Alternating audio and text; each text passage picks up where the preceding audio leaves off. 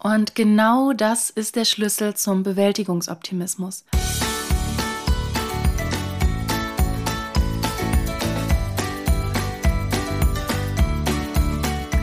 Herzlich willkommen zu Gemeinsam wachsen. Mein Name ist Annika Pfüller und hier erfährst du alles über Erziehung und Entwicklung.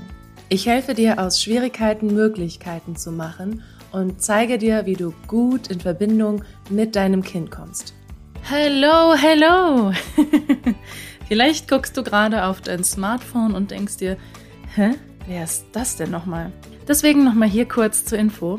Ich bin die Stimme auf deinen Ohren, die mit dir über Erziehung, Interaktion, Verbindung und Entwicklung spricht, die mit dir all ihre Erfahrungen, ihr Wissen und ihre Gedanken teilt. Ich bin Pädagogin, Fachkraft für Kinderschutz und Mathemeo-Therapeutin und Trainerin. Und ich weiß, ich weiß, der Podcast wird wirklich sehr sporadisch hochgeladen und das finde ich selber sehr schade. Es ist sehr zeitintensiv und ich glaube, ich habe jetzt schon zehnmal sehr gesagt. Auf jeden Fall wird sich, so wie es aussieht, im Laufe am Anfang des nächsten Jahres beruflich ein bisschen was bei mir ändern, sodass ich öfters zum Aufnehmen von Podcast-Folgen komme, worauf ich mich riesig freue, weil ich das einfach super, super gerne mache und mich total über eure Sternebewertungen gefreut habe und über euer positives Feedback. Das ist so, so schön. Auf jeden Fall gibt es heute eine kurze, spontane Folge aus meinem Schlafzimmer. Yippie. Denn ich habe festgestellt, dass einfach alle anderen Räume, wir sind ja im Juni umgezogen, einfach endlos hallen und es irgendwie auch noch nicht besser, noch nicht besser wird. Hier das Schlafzimmer ist ein bisschen kleiner und hier steht mehr drin. Und deswegen hoffe ich, dass das mit dem Hall hier einfach viel besser ist. Gleichzeitig weiß ich gerade noch gar nicht so genau, wie die Aufnahme vom Ton so ist. Ich hoffe, sie ist angenehm für dich. Und heute rede ich mit dir oder möchte ich mit dir über das Thema Bewältigungsoptimismus und Prokrastination sprechen, also Aufschieben. Zunächst einmal gebe ich dir ein paar Infos zum Aufschieben, die wahrscheinlich eher dich betreffen. Und dann gehen wir zu dem Gegenteiligen über, was für mich der Bewältigungsoptimismus ist. Und ich möchte mit dir dann am Ende darüber sprechen, wie du bei deinem Kind den Bewältigungsoptimismus stärken kannst, damit dein Kind, wenn es älter wird, ähm, später in der Schule oder als Erwachsener, nicht so sehr in dieses Aufschieben, in die Prokrastination reinrutscht, wie wir das manchmal machen. Und dann würde ich sagen, starten wir jetzt mal. Prokrastination, ein verrücktes Wort, wie ich finde. Und dahinter steckt einfach die Aufschiebung und das Verlegen auf morgen. Ich lehne mich mal aus dem Fenster und würde sagen, jeder auf dieser Welt hat schon mal was auf morgen verschoben und hat sich heute nicht darum gekümmert, obwohl es vielleicht heute leicht erledigt wäre. Und das Fiese am Aufschieben ist ja, dass wir, desto mehr wir es aufschieben, weniger Motivation kriegen. Die Motivation sinkt und dieser Überwindungspunkt, sich um diese Aufgabe zu kümmern, wird irgendwie immer größer. Und in der Regel neigen wir dazu, dann mehr und mehr, also weiter und weiter diese Aufgabe oder mehrere Aufgaben aufzuschieben. Und dann ist es wieder passiert. Wir waren am Ende der Woche nicht im Fitnessstudio und haben auch diese Woche wieder nicht unser Auto gewaschen. Oder in meinem Fall haben auch diese Woche wieder nicht den Antrag gestellt, den wir gerne stellen wollten. Denn morgen ist ja auch noch ein Tag. Und bei der Aufschieberitis gibt es übrigens zwei verschiedene Typen. Es gibt einmal den Vermeider und es gibt einmal den Erreger. Die Vermeider gehen den Situationen eher aus dem Weg, denn häufig steckt dahinter eine Angst oder eine Sorge, etwas falsch zu machen oder der Situation irgendwie nicht gewachsen zu sein. Ich glaube, ganz, ganz häufig ist das auch der Fall, wenn irgendwo angerufen werden muss. Vielleicht kennst du das, dass du das total unangenehm findest. Du weißt gar nicht warum und rufst einfach nicht an. Viele Psychologen beschreiben, dass Menschen, die tendenziell eher ängstlich sind, dazu neigen, Aufgaben aufzuschieben. Und es gibt mehr und mehr Fachleute, die beschreiben, dass Aufschieben mit einer totalen Überforderung des Nervensystems zusammenhängt. Also Aufschieben hat nichts mit Faulheit zu tun. Zumindest beim vermeidenden Typ. Hier ist es dann auch oft so, dass eine totale Negativspirale entsteht. Zumindest habe ich den Eindruck oft bei mir, dass wenn es eine Aufgabe gibt, die ich unangenehm finde, an die ich mich nicht richtig rantraue, desto mehr fange ich an, darüber nachzudenken. Und desto schlimmer wird das Ganze dann. Denn wenn wir darüber nachdenken und uns Sorgen machen, ist unser Nervensystem, der Sympathikus, aktiviert, der dafür sorgt, dass wir total unter Anspannung stehen und Gefahren schnell erkennen können. Und diese Aufgabe wird mehr und mehr zur Bedrohung für uns. Und hier heißt es erstmal zwei Schritte zurücktreten und egal auf welchem Weg, egal was dir hilft, das Nervensystem erstmal wieder zu regulieren, sich zu entspannen und nicht mehr über die Aufgabe nachzudenken, sondern einfach den ersten Schritt zu machen. Ganz, ganz häufig ist es dann hilfreich, wenn man an das Ergebnis danach denkt, also bewusst seine Gedanken steuert, weg von der Sorge und von dem Negativen hin zu diesem wunderbaren Gefühl, das man hat, wenn es erledigt ist. Und dann hat man noch Motivation, die Aufgabe anzugehen. Ja, und dann haben wir natürlich noch die Erregungsaufschieber, die du mit Sicherheit auch kennst. Das sind nämlich dann die Situationen oder die Art von Menschen, die nur Aufgaben dann erledigen, wenn der Leidensdruck besonders hoch ist. Wenn also die Abgabefrist näher und näher rückt, dann wird die Aufgabe erledigt. Und auch das kann ich super gut nachvollziehen. Wenn es zum Beispiel um das Erarbeiten und Fertigstellen von Präsentationen geht, da ist es super hilfreich, wenn es eine Frist gibt und ich gehöre tendenziell zu den Menschen, die kurz vor der Frist die Aufgabe umsetzen. Und was dir hier helfen kann, ist die Methode Eat the Frog. Also mach zuallererst die Aufgabe, die du am allerblödsten findest, die dich nervt und die du lästig findest. Bringe sie direkt hinter dich.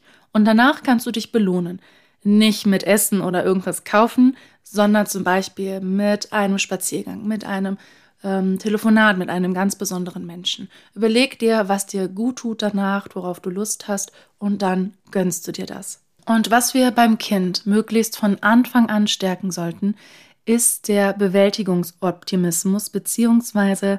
die Selbstwirksamkeitserwartung. Also die innere Einstellung, ich kann das, und ich schaffe das und ich mache das.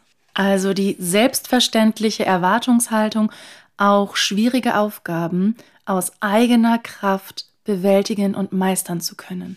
Und wie wir das schaffen können, ist mit Leitungssituationen, mit positivem Leiten in, im Alltag. Mann, schwierig. Leitungssituationen sind zum Beispiel gemeinsam etwas backen, Hausaufgaben, Zähne putzen, duschen gehen, das Zimmer aufräumen und noch vieles mehr. Und wie du vielleicht merkst, sind das häufig auch Situationen, bei denen die Kinder nicht schreien, oh ja, unbedingt will ich mein Zimmer aufräumen und danach die Hausaufgaben machen. Backen, ja, okay, auf jeden Fall.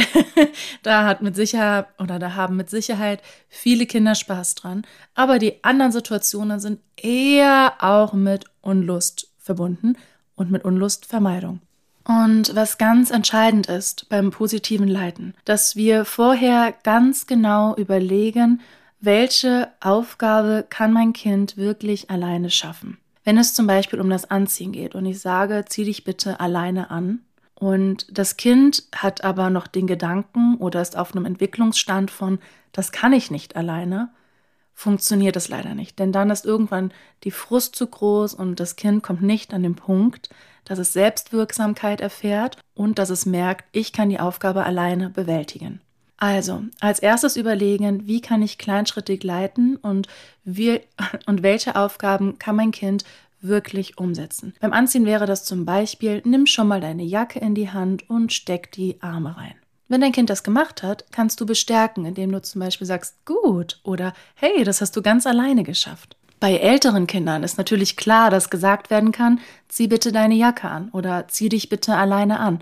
Und wenn dein Kind das gemacht hat, bestärkst du das. Dann könnt ihr gemeinsam diesen Erfolg genießen. Und genau das ist der Schlüssel zum Bewältigungsoptimismus. Auf der einen Seite kleinschrittige Aufgaben nennen, das Kind das alleine machen zu lassen und danach das gemeinsam genießen und bestärken, dass das Kind das alleine geschafft hat. Denn damit merkt dein Kind mit jeder Situation mehr, wow, ich kann das alleine. Und auch wenn das unangenehme Aufgaben sind, auf die ich gerade keine Lust habe, kann ich die meistern. Und das ist dir auch super, super wichtig für die Schule nachher. Die Kompetenz zu entwickeln und die innere Einstellung zu entwickeln. Ich kann Aufgaben meistern, die mir gestellt werden. Und was ganz wichtig ist, dass wenn du eine Aufgabe nennst und dein Kind möchte sich gerade einfach nicht alleine anziehen oder möchte gerade die Jacke nicht anziehen, möchte gerade die Zähne nicht putzen. Das sind in der Regel bei Leitungssituationen, sind das in der Regel Situationen, in denen du entscheidest und weißt, was richtig und wichtig für dein Kind ist. Also du weißt, Zähneputzen ist wichtig und da gibt es leider keinen Plan B von wegen, okay, dann putzen wir heute Abend mal keine Zähne. Auf gar keinen Fall. Denn erstens würde es der Gesundheit vom Kind schaden und zweitens würde dein Kind damit verinnerlichen, ah, okay, Aufgaben, die ich nicht so gerne mag, muss ich nicht machen, ist in Ordnung. Und damit stärken wir nicht den Bewältigungsoptimismus. Was hier hilft, ist erstens immer liebevoll und klar bei seinen Aussagen zu bleiben. Also von Anfang an, wenn wir sagen, jetzt gehen wir Zähne putzen, dann bleiben wir auch dabei, dass wir jetzt oder in den nächsten 15 Minuten Zähne putzen gehen und nicht in den nächsten drei Stunden oder vielleicht doch erst morgen. Denn sonst kann sich dein Kind irgendwann gar nicht mehr auf seine Worte, auf deine, auf deine Worte verlassen. Stattdessen kannst du erstmal benennen und abwarten. Zum Beispiel sagen, oh, ich weiß, das magst du nicht so gerne. Du findest Zähneputzen unangenehm. Und dadurch fühlt sich dein Kind gesehen und verstanden.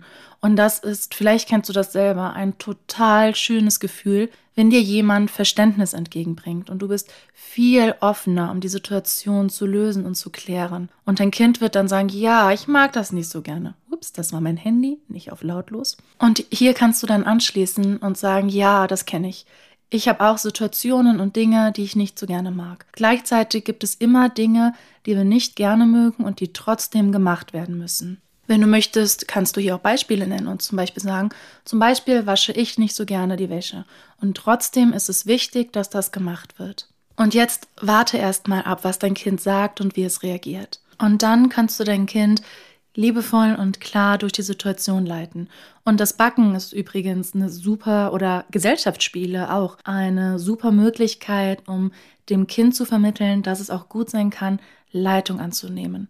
Das ist auch für die Schule sehr, sehr wichtig. Und das Backen hat auch noch den schönen Nebeneffekt, dass ihr ein sichtbares Ergebnis habt am Ende, dass ihr sogar schmecken und riechen könnt, also mit dem auch noch alle Sinne angesprochen wird. Das heißt, zum einen kannst du dein Kind erstmal durch die Situation leiten, ne? du kennst das Rezept, du weißt, wie das funktioniert, dein Kind lernt Leitung anzunehmen und ihr habt am Ende ein wundervolles Ergebnis. Dadurch wird die Selbstwirksamkeit gestärkt. Und hier kommt noch ein Punkt, der ganz wichtig ist, wenn es darum geht, den Bewältigungsoptimismus zu stärken. Und das ist zum Beispiel, wenn deinem Kind Schwierigkeiten begegnen, beim Anziehen oder auch im Freispiel, wenn es mit ähm, Legos einen Turm baut zum Beispiel. Und nehmen wir an, der Reißverschluss klemmt einfach und möchte nicht zugehen. Und dann ist es ganz wichtig, dass du nicht einfach den Reißverschluss nimmst und ihn einfach zumachst. Denn dann erfährt dein Kind, ach ja, Mama oder Papa können das sowieso besser. Wir möchten ja, dass das Kind die Kompetenz und die innere Einstellung entwickelt, ich kann auch schwierige Aufgaben alleine meistern und ich finde eine Lösung. Also hilft es hier erstmal zu benennen und zum Beispiel zu sagen, oh ja, das ist aber auch echt schwierig. Der Reißverschluss klemmt oft. Manchmal kann es sein, dass hinter dem Reißverschluss sich ein bisschen Stoff einklemmt und dann funktioniert das nicht so gut. Und jetzt gibst du deinem Kind die Zeit, erstmal nachzuschauen, woran liegt es eigentlich, dass der Reißverschluss nicht zugeht. Leite dein Kind so gut es geht hier verbal an, auch mit dem Turm. Du kannst dich hinsetzen und einen Turm bauen und sagen, hier, guck mal. Und hier erfährt dein Kind dann wieder, ach ja, Mama und Papa können das besser als ich. Oder du setzt dich mit in die Situation und nimmst dir, Zeit, nimmst dir die Zeit, dein Kind verbal anzuleiten und zum Beispiel zu sagen, Uh, ja, hier die zwei Steine sind gerade noch ziemlich wackelig. Du kannst deinem Kind also verbale Tipps geben, die dein Kind dann umsetzen kann. Und dann könnt ihr am Ende gemeinsam das Ergebnis genießen. Und dein Kind erfährt, ich kann aus eigener Kraft schwierige Aufgaben alleine meistern. Und das ist eine so, so wichtige Kompetenz für das ganze spätere Leben und vor allem, wenn wir über das Thema Aufschieben und Prokrastination sprechen, dass wir verinnerlichen, ich kann schwierige Aufgaben meistern. Na, hier sind wir vor allen Dingen auch bei dem ersten, bei dem vermeidenden Aufschiebungstypen, der ja ängstlich ist und eher denkt, oh, es könnte zu schwierig für mich sein.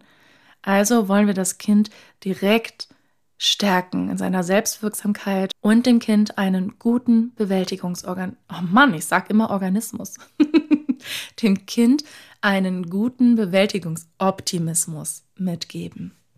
Und wenn du im Alltag merkst, puh, das sind echt Situationen, an denen es manchmal hakt, an denen wir Konflikte haben, Diskussionen haben, an denen es zu Wut und Verzweiflung kommt, beim Zähneputzen, Haare waschen, anziehen, aufräumen, dann kannst du mir super, super gerne eine E-Mail schreiben an kontakt.grovuna.de. Das ist auch in den Show Notes ähm, verlinkt.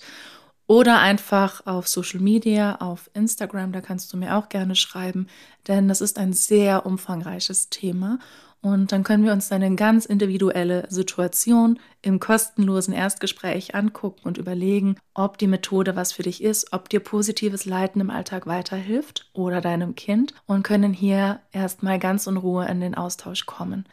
Nochmal vielen, vielen Dank für eure unglaublich positiven Bewertungen und für all euer tolles Feedback. Das ist so, so schön und unglaublich motivierend, in Zukunft noch mehr Tipps und Tricks mit euch zu teilen. Das macht wahnsinnig viel Spaß. Vielen, vielen Dank dafür. Und ich wünsche dir jetzt noch einen wunderschönen restlichen Tag, Abend, was auch immer dir jetzt bevorsteht. Pass immer gut auf dich auf, lass es dir gut gehen und dann bis zum nächsten Mal.